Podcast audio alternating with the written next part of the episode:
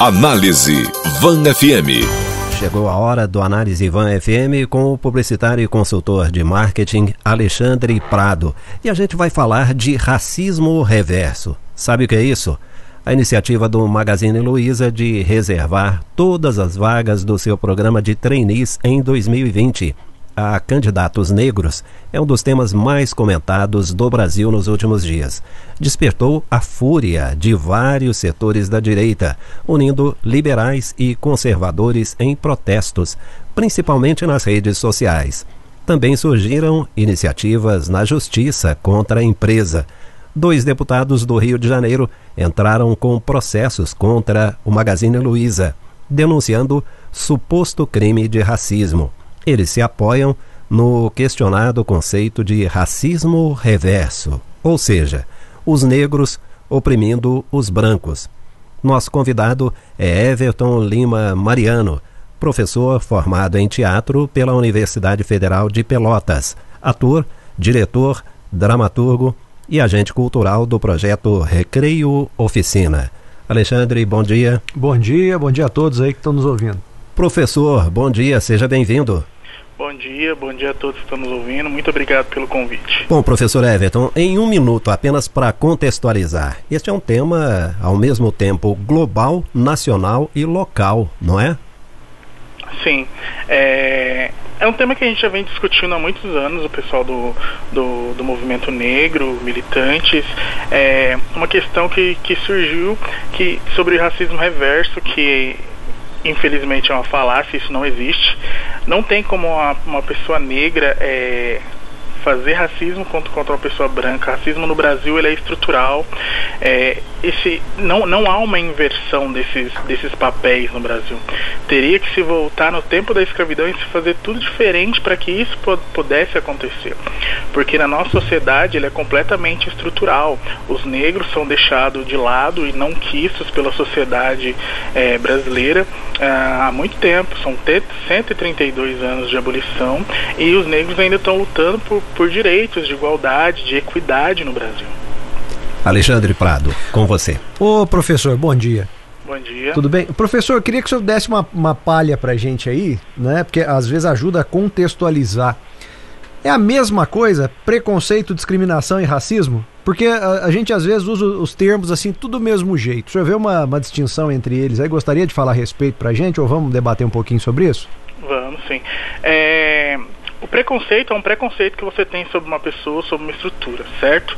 É, o, o, racismo no Brasil ele, é, ele é uma questão estrutural é, a partir da, da cor da pele da pessoa. Esse uhum. preconceito, esse preconceito estrutural sobre a raça negra, ele vem, ele vem desde, desde o tempo da escravidão. E uhum. o que, uhum. que se teve? A partir do momento que você vê uma pessoa é, com a cor da pele preta, essa pessoa já é de completamente diferente. Então se tornou, se fez uma estrutura no Brasil para que essas pessoas não alcançassem, é, não alcançassem um poder aquisitivo, não, uhum. alcançassem trabalho. É, por isso a gente vê o que? Quando foi abolida a, escravatura, hum. é, as pessoas negras elas não tinham direito a trabalho, elas não tinham direito à escola. E o que, que aconteceu? O Brasil, pra, como tinha uma população negra muito grande por causa da escravidão, o que, que ele fez? Ele começou a trazer imigrantes brancos para o Brasil, para a população branca brasileira aumentar. E o que, que foi feito? Foram, foram dadas terras para as pessoas, foram dados empregos, enquanto as pessoas negras que tinham sido abolidas naquele tempo foram deixadas de lado. Entendo. E o que, que começou a acontecer? É, trabalho precário, uhum. além da vagiagem para prender pessoas negras, uhum. é, constituição de favelas, porque as pessoas não tinham, não tinham onde morar, entende? Uhum. Agora, como é que o senhor vê a iniciativa dessa empresa? O senhor vê essa, a iniciativa dessa empresa como preconceito, como discriminação, como racismo ou como nenhuma delas? Como uma quarta via aí, por exemplo, um, uma proposta de um equilíbrio e tal? Como é que o senhor vê isso? Eu, eu vejo ela como uma, como exatamente o Magazine colocou, como uma proposta social de, de tentar uma, uma forma de equidade no país. Olha, nos últimos anos o Magazine Luiza fez o processo de trainee e nele 250 trainees foram aprovados e somente 10 eram negros. Uhum. Entende? É, as pessoas que se sentiram é, que se sentiram muito mal com esse processo de trainee de 2020, eu acho que elas têm que tem que prestar atenção no, no, no, racismo estrutural que elas veem em cada dia. Porque quando mostra uma foto de, de qualquer prestadora de serviço é, para a prefeitura e tudo mais, quando, quando em sua maioria eles são negros e quando mostra uma foto de trainees, sei lá, do Itaú ou de algum outro banco ou empresa grande onde todos os trainees aprovados são brancos, hum. isso não incomoda ninguém. Sim. Entende? A, agora deixa eu fazer uma pergunta só para a gente não ficar assim, senão a gente fica só na concordância, né? O negócio aqui também a gente vê às vezes pontos de vistas é, é, diversos. Mas e aquele cara que também não tem uma oportunidade social, que também mora numa periferia, que também vem de uma realidade socioeconômica muito difícil e que gostaria, que precisa aí estar tá sofrendo com o desemprego com essa história da pandemia e poderia estar tá aí entrando em uma empresa como Magazine Luiza, por exemplo, que está no Brasil inteiro e também não tem oportunidade. Ele não está sendo discriminado? É uma pergunta, tá? Não é uma. Sim, sim. Não, não, sim. É, eu, eu concordo que essa pessoa ela pode ter ficado chateada, ela pode. Não, chateada não, discriminada, porque ela, não, ela foi proibida de participar. Só que é, é uma grande questão, né? A Magazine Luiza não é a única empresa que vai fazer processo de training no Brasil. Mas isso todo é mundo, isso todo mundo adere agora, se vira moda. Vamos, vamos, vamos, vamos, exagerar, né? Porque assim, ah, que legal, a Magazine Luiza fez, saiu na mídia, deu um bafafá e tal. E aí dali a pouco, algumas centenas ou milhares de empresas estão fazendo isso. É, independente do tamanho da amostragem, não é também uma discriminação? Não. Vou te dizer por que não. Hum. É exatamente como, como eu estava te falando sobre a questão do racismo estrutural. Ele, ele abolha todo o tempo as pessoas negras de, de estarem nesse processo por causa de várias estruturas que, que são negadas a eles, como a educação, saúde uhum. e todas essas questões. A partir do momento em que uma empresa faz um processo seletivo para um processo seletivo para que essas pessoas é, sejam, sejam tratadas com equidade, que equidade é diferente de igualdade, a gente tem que colocar isso sempre em pauta. Uhum. Igualdade é você tratar todo mundo igual, mesmo só que na nossa sociedade não somos todos iguais, não temos a mesma oportunidade. Uhum. Equidade é você dar essa oportunidade para essas pessoas, entende? Uhum. Então, a partir do momento que uma empresa faz isso, é, no nosso processo de, de, de escravocato do Brasil e o processo de, de, da nossa estruturação racista, isso, isso acaba sendo isso acaba sendo um, uma coisa boa para o país. Por quê? O que, que acontece? A partir do momento que pessoas negras estiverem em posições de poder, assim como pessoas brancas, é, aí sim você vai ter um processo de igualdade. Você entende isso? Pessoas, é, pessoas não, não negras que se sentiram discriminadas, infelizmente eu, eu, eu entendo que elas possam se sentir, só que isso é um processo que elas têm que entender que vem acontecendo com pessoas negras desde sempre no país. O, é, o senhor acredita que em função do preconceito as pessoas negras tiveram uma qualidade de educação e capacitação inferior às demais? Nossa, isso eu posso te dizer. Com certeza. É, com certeza, porque. Mas então deixa ele desde 2010 e o que que acontece? Mas deixa só ele só complementar, porque senão, ah, assim, só para você entender a linha de raciocínio. Uhum. Assim, eu quero, quero entender aí como é que você vê isso. Se elas tiveram essa, essa condição é, de pior formação, é, a gente não estaria fazendo num processo desse com que as pessoas com pior formação e por isso com pior condição de prestar o serviço ingressassem em detrimento de outras que tiveram uma condição melhor, seja lá por que razão for, isso não seria um problema a ser corrigido lá na formação e na educação, então? Não seria uma pauta a ser levantada pelo governo e não na ponta final, onde todo mundo já sofreu tanto para chegar e não tem condições igualitárias agora para disputar uma vaga? Aí são, são, dois, são dois pontos que eu gostaria de colocar: a questão estrutural das escolas e a questão estrutural do ponto final de chegada que você falou, né? A gente pode ter isso, um viés disso, por exemplo, na questão de cotas, de cotas sociais para a universidade. Isso também foi falado quando as cotas elas, elas foram foram aprovadas no país. Só que o que a gente pode ver é que, que todo mundo, todas as pessoas que eram contra as cotas falavam que as notas universitárias iam cair, que essas pessoas que entraram por cotas, que elas abandonariam, abandonariam as universidades, que elas teriam uma nota ruim, que elas não se formariam. E isso já, já se provou falho, entende? Porque quando a gente abre esse processo, por exemplo, o processo do Magazine Luiza de trainee, ele é um processo específico para pessoas que estão aptas para aquele processo. Não, é um, não, é, não é um processo para pessoas que não estão aptas e só tem a pele preta. A gente tem que começar a separar essa questão. Agora a questão da escola, realmente, a escola, é, a gente pode ver escolas periféricas que elas estão escateadas, sem professores, sem papel higiênico, sem, sem banheiro apropriado, em que elas são ocupadas realmente por uma maior pessoas, no maior número de pessoas negras nesse país. Uhum. E óbvio, esse processo de, de educação não vai se comparar com o processo de educação de uma pessoa que estudou numa escola particular, ou de uma pessoa que estudou numa escola no centro, em que essa escola do centro tem, todos, tem toda uma estrutura, tem todos os professores. Só que uma coisa é a questão educacional básica, em que pessoas negras são maior, o maior número e essa, e essa é, educação é escateada, e outra coisa é o processo final, onde essas pessoas que vão é, tentar cargos, elas estão aptas para uhum. aqueles cargos, entende? É, eu, eu tenho essa cara aqui de, de, de nórdico americano, que o senhor não está vendo aí, mas meu pai é praticamente negão, sabe? Meu pai é, é um mulatão. É, nesse contexto, eu cresci numa família também de, de periferia, bairro, estudei escola pública, aquela coisa toda. Mas nesse contexto, eu seria, por exemplo, um cara que não teria chance de, de, de disputar essa vaga. O que eu queria perguntar para o senhor é o seguinte: qual é o percentual das pessoas que podem ser consideradas negras no Brasil? Porque, dependendo do ponto de vista, 80% da população é negra. Mas, é, exatamente. É, a, a, durante a na questão da militância existe uma grande discordância sobre a questão de pardos e negros, né? Sim. Mas a gente é sempre colocado junto. Mas essa é uma questão de, de branquecimento do país, né? O país sempre quis ser mais branco após a abolição da escravatura e tudo mais. Só que a grande questão é que o país, o país Brasil, ele é majoritariamente negro. Uhum. Só que a porcentagem que comanda o Brasil, que está nessas grandes empresas, ela é uma porcentagem branca. E essa porcentagem, ela se vê refletida ali e ela quer que continue assim, entende? O Instituto Etos ele fez uma pesquisa em 2018 que mostrou que os negros ocupam apenas 4,9% das cadeiras dos conselhos administrativos uhum. das 500 empresas de faturamento do Brasil e que entre o quadro executivo ele só é 4,7. Ba basta o senhor olhar a Câmara dos Deputados, o é, Senado, né, os prefeitos, as câmaras de vereadores, elas não têm a mesma proporção aí da, da distribuição é, racial da população, sem, é, sem dúvida. Mas a gente não, não é, fazendo aí advogado do diabo, a gente não está criando uma, uma sociedade aonde a gente está gerando discriminação por causa de racismo? Porque, é, é, é volto a falar para o senhor, do mesmo jeito que 80% da população é, é, é negra, 80% da população é classe C. E se é classe C no Brasil hoje, é pobre. Né? E é, é sofrer com desemprego. Então a gente não está é, é, querendo fazer uma correção de raça e gerando uma discriminação social, não?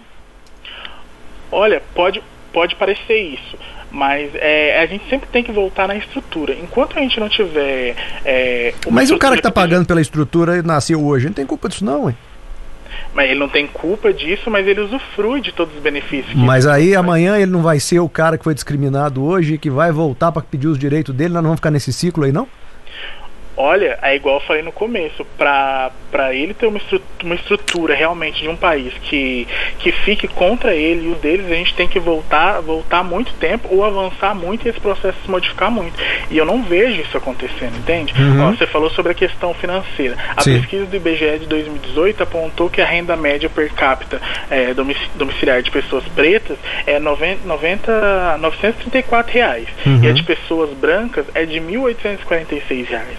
Você entende que a partir desse momento em que você em que você tem pessoas que têm um poder aquisitivo menor, elas ficam numa, numa estrutura subjulgada, em que elas não podem, muitas vezes não podem consumir muitas coisas, não podem pagar uma escola particular para seus filhos, para suas filhas, não podem pagar cursos para ela mesma, para elas serem. É, eu, é... eu não estou falando do Magazine Luiza, mas pegando esse seu ponto de vista, é até um grande negócio então fazer isso no Brasil inteiro, que eu contrato uma mão de obra que já aceita um pagamento menor mas é a grande questão. eu tô fazendo a economia, eu não tô fazendo. Não, mas o Magazine Luiza. Tá não tô falando do Magazine, hein? Pelo amor de Deus, viu, Magazine? Não, não, sim, eu, é compro aí, viu? Tem, tem carnê aí, viu? Sim, não. Tô falando é de uma maneira geral, porque esse... me parece que fazer isso em escala nacional é um bom negócio.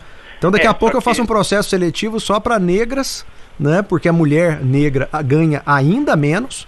Sim. Né? E, e dali a pouco eu falo assim, ó, isso aqui numa escala de país eu faço uma economia danada. Então, é, assim, tudo processo... me parece um grande movimento que pode ter duas formas de ser visto ainda, não? É, eu te entendo, só que também tem que ver que esse processo do, do de pesquisa do IBGE, ele, ele, é feito em, no mercado de trabalho completo, entendeu? Sim. O programa dos, esses programas de trainees e programas mais avançados que grandes empresas fazem para que futuramente essas pessoas que vão ser treinadas, que vão começar a trabalhar nessas empresas, elas recebem, supostamente, supostamente, elas teriam que receber o mesmo, o mesmo valor que a pessoa que está ao seu lado trabalhando, certo? Uhum. Então, esse programa... Claro, seria o correto Então, esse programa é, seria ótimo para pra, as pessoas negras, para as pessoas. É, amarelas para as pessoas indígenas, porque elas vão estar num espaço, onde um espaço de poder, onde elas vão estar realmente trabalhando e ganhando o mesmo que pessoas brancas, entende? Uhum. Aí esse processo de BGE que eu te falei, ele foi feito a partir do salário das pessoas e não a partir do cargo em que ela está. Sim, sim, não, tudo bem. Até acho que isso vale para cargo, vale para salário. É indiscutível a questão racial no Brasil. Né? O que eu estou levantando aqui, acho que aí se o Magazine Luiza não tivesse tido essa iniciativa, a gente também não estava conversando a respeito. É, se a gente não está gerando discriminação a partir de racismo. E amanhã a gente vai ter, se hoje a gente tem um grupo que luta por é, é, algum tipo de igualdade em função do racismo que sofreu, amanhã a gente não vai ter outros grupos que vão lutar por igualdade em função da discriminação que podem estar sofrendo hoje. Né? Apesar da amostragem ser pequena, eu acho que vale como vale para qualquer coisa. Né? Não existe pequeno delito, existe delito. Né? Não estou falando que isso é um delito, estou dando um exemplo. Né? Não, não, acho que tem um pequeno preconceito, nem um pequeno racismo, nem um pequeno. É, é nesse sentido que eu estou questionando. Também não tem a resposta, não. Né? A gente traz os entrevistados aqui justamente para saber a opinião deles e às vezes faz esse tipo de contraponto. É, o senhor não acha que há aí, então, uma possibilidade da gente ter outras empresas que possam seguir esse caminho e dali a pouco a gente está tendo um movimento que está discriminando pessoas que poderiam ter oportunidade, que lutaram muito para essa oportunidade e que vindo de uma mesma realidade de dificuldade, às vezes simplesmente foram discriminadas pela cor da pele ali, tendo a mesma dificuldade que o negro tem. Sim, eu te compreendo e eu acho muito bom sempre colocar os, os contrapontos para a gente poder, poder pensar, poder argumentar sobre isso. Eu não acho, é, igual eu tenho falado para você, eu não acho porque é, perante a lei perante a lei mesmo, a gente vê, é, se começar, se as empresas realmente começarem a fazer processo seletivo só para pessoas negras ou só para pessoas indígenas e, e, só para pessoas amarelas, isso sim vai, vai acabar sendo discriminação. Só que é, em, em, amostragem, contagem, é, quando, isso aí, quando isso é feito uma ou outra vez para dar equidade dentro de uma empresa, é, isso, não é, isso não é discriminatório. Uhum. Eu entendo que a pessoa pode se, se sentir discriminada, só que realmente entre se sentir discriminada e ser discriminada, existe uma, uma, uma, um andar muito grande aí, perante a lei, perante, perante olhares sociais e tudo mais. Porque é exatamente o que eu te falei, ela não vai poder participar em 2020 do processo, de um processo que está sendo feito mas ela tem todos os outros processos para tentar. Claro, entende? Não, e é aquela coisa que eu falei, tipo, uh, eu não vi nenhuma, nenhuma pessoa indígena, eu não vi nenhuma pessoa amarela se sentindo tão mal quanto as pessoas brancas se sentiram. Mas uhum. as pessoas brancas muitas vezes acabam não refletindo naquilo que eu te falei, quando mostra a foto do prestador de serviço é, de, um, de, um, de um emprego o que se chama de subemprego, mas não, não acredito que existe o subemprego, acredito que existe um subsalário, porque todo emprego é digno e tem que ser feito. Uhum. É, quando tem só pessoas negras, a população branca não se indigna com isso. Quando a, a UFRJ, é, durante anos e anos, está é, tá ali a ah, o painel de formatura de, de médicos e tem só pessoas brancas, a população branca não se digna com isso, entendeu? Eu acho que a gente tem que começar a prestar atenção onde a gente está, quem trabalha com a gente, é, e isso que você falou também sobre a mulher negra, prestar atenção na questão salarial das pessoas negras, das mulheres negras, porque se ela está fazendo o mesmo trabalho que você, o que está acontecendo de diferente que ela recebe menos? O que está acontecendo dentro dessa empresa? Perfeito. O que está acontecendo dentro dessa estrutura que, que vai acabar preterindo pretendendo você a ela, entende? Perfeitamente. Bom, chegamos ao final desse bate-papo muito interessante, né? Uh, professor Everton, só para concluir, seria utopia aquelas pessoas que argumentam o seguinte: vamos acabar com essa história de preto, branco, amarelo, vermelho, e eu vou deixar isso aí para você fechar o seu raciocínio nesta sua participação. Tem um artigo muito interessante que nós vamos reproduzir depois nas nossas redes sociais, junto com o podcast dessa participação. Esse artigo foi escrito por uma professora da Universidade Pontifícia Comilhas, na Espanha. É Lorenza Coppola Bove. Ela, eu vou reproduzir só o último parágrafo. Ela diz o seguinte: Sejam os restos mortais de um rei poderoso dos tempos medievais, um escravo egípcio, um migrante que morreu em nossas costas ou uma figura importante do mundo do entretenimento, a verdade universal que os ossos gritam é que somos humanos. Sob nossa pele, somos todos iguais. Então, assim, raça negra, raça branca, raça vermelha, somos todos raça humana. Qual é o seu argumento para a gente encerrar esse quadro de hoje? O meu argumento é que esse pensamento, igual eu já discuti várias vezes com várias pessoas, é que ele, ele é muito lindo, só que socialmente ele não, ele não se suporta ele não tem base, porque a nossa sociedade, ela, ela é feita, ela foi feita através de preconceito, ela foi feita através de racismo.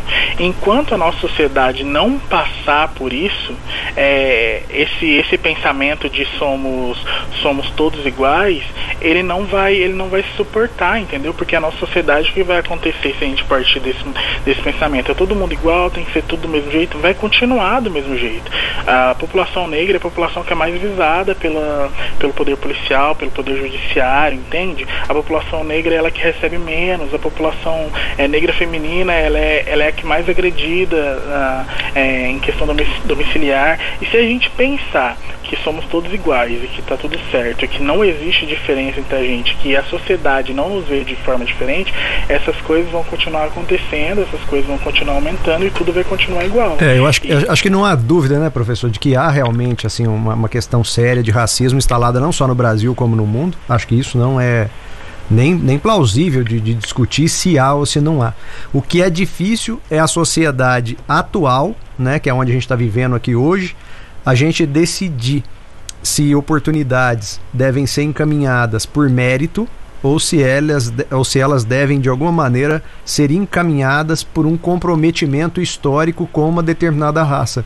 Então acho que é, o peso dessas duas coisas, uma vez que as duas têm razão, ou seja, se eu é, dei o, o azar, entre aspas, né? de nascer com a pele mais clara, mas sou de periferia e não tenho oportunidade, numa determinada situação eu passo a ter menos oportunidade que outra pessoa que nasceu na mesma condição e tem uma pele de outra cor. Então vira discriminação. Do outro lado, o senhor tem razão, acho que todo mundo sabe disso, o Brasil todo, que existe menos oportunidade para as pessoas de raça negra. Acho que cabe aí às nossas autoridades aproveitarem o momento, se debruçarem sobre o tema para conseguir dar, como o senhor disse, equidade para todos, né? Falar assim, olha, todo mundo tem que ter as mesmas oportunidades. E aí, parabéns ao Magazine Luiza por pelo menos ter levantado essa discussão aí para a gente estar tá aqui agora, né? Nosso agradecimento ao professor Everton Lima Mariano. Ele é professor formado em teatro pela Universidade Federal de Pelotas, ator, diretor, dramaturgo, agente cultural do projeto Recreio Oficina. Professor, bom dia, obrigado pela participação.